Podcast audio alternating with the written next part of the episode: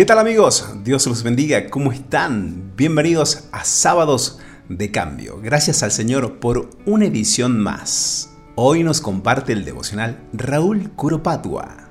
Él es de Paysandú, República del Uruguay.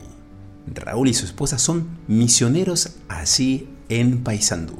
Oremos por sus vidas, la de sus hijos y el hermoso ministerio que están realizando. El título del devocional es te paso con Elías. Y te pasamos con Raúl. Dios los bendiga, los proteja y los guarde.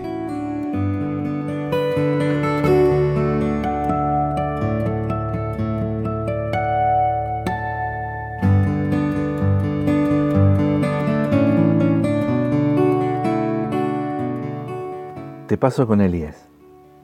Hace poco llamó un amigo. Me compartió una situación cargada de angustia se sentía superado y me relató una serie de situaciones catastróficas, ocurridas en medio de lo que se podría describir prácticamente como una fiesta, inesperado, incontrolable, cargado de incertidumbre y frustración. Decidí pedir palabras prestadas a un personaje con mucha experiencia. Él fue arrastrado por uno de los mayores tsunamis de su época, algo que ocurrió como a quien descansaba despreocupadamente en una playa tranquila bebiendo un cóctel de éxito y satisfacción pero ignoraba que el epicentro de un terremoto estaba cerca. La ola gigante lo arrasó todo en un minuto, causando daños enormes, aparentemente irreparables. Si él pudo sobrevivir a una situación así, seguro estaba calificado para aconsejar a mi amigo. De inmediato le respondí, te paso con Elías. Cuando se enteró los detalles de la catástrofe, le dijo lo siguiente, mira muchacho, puedo entenderte. Créeme, no te imaginas el lío que se armó poco después de que todos gritaran mi nombre en el Monte Carmelo, Jehová Dios, Jehová Dios. Primera Reyes 18. Un éxito rotundo, fuego del cielo que dejó clarísimo quién era el verdadero Dios. De repente se me vino encima la noche, el miedo entró a raudales a mi alma débil, herida, cansada. Me amenazaron de muerte y en la puerta de la cueva donde ya no deseaba vivir, lo vi. Viento, fuego, un terremoto, pero claro, Dios no estaba en todo eso. ¿O sí?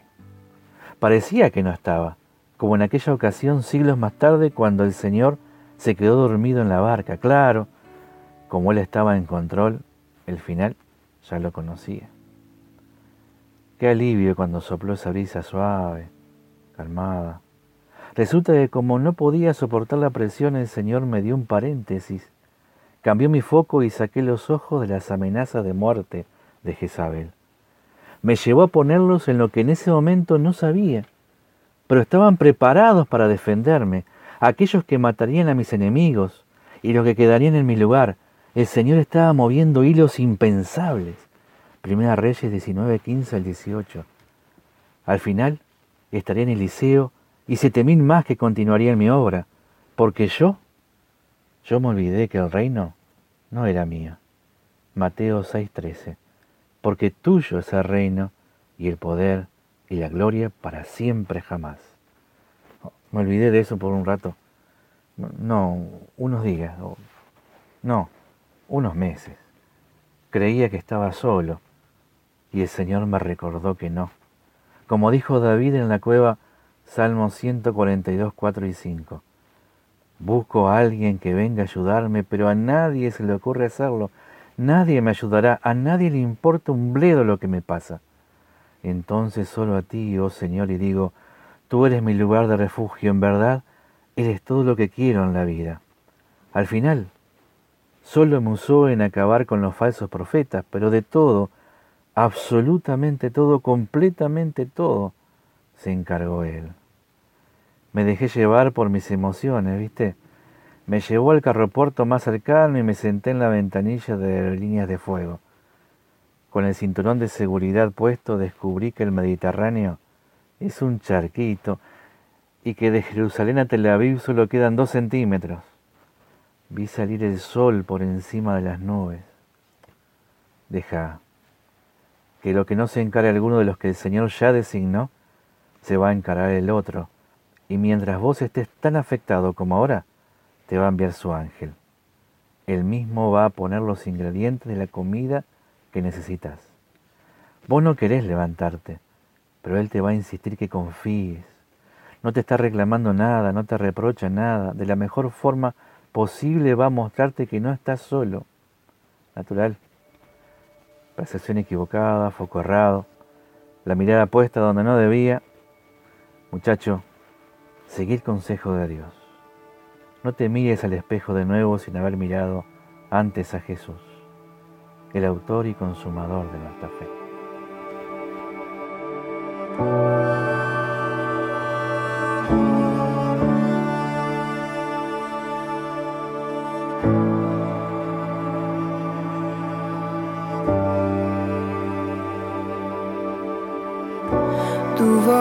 Me llama a las aguas donde mis pies pueden fallar. Y ahí te encuentro en lo incierto, caminaré sobre